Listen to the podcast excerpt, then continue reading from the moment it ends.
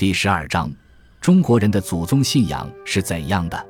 虽然中国长期存在佛道两教，并且一度繁盛，但在本质上，中国人的宗教信仰是比较淡漠的。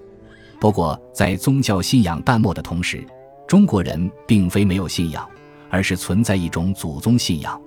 这种信仰是根深蒂固的，其程度不亚于西方人对上帝的信仰。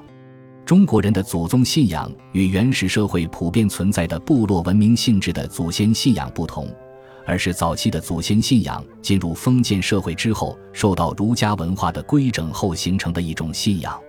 具体而言，祖宗并非是泛泛的祖先之意，而是对先人中有功德者的尊称。《礼记·纪法》记载：“有于是帝皇而交酷，祖专虚而宗尧。”孔颖答注：“祖始也。”言为道德之初始，故云祖也；宗尊也，以有德可尊，故云宗。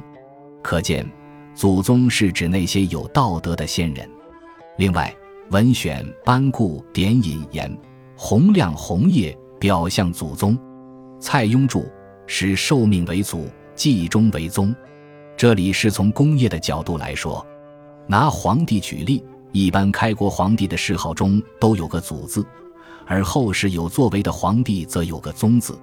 除皇帝之外，官宦世家也以发迹的那一代为祖宗。至于普通百姓，就没那么讲究了，祖宗也就泛指先人了。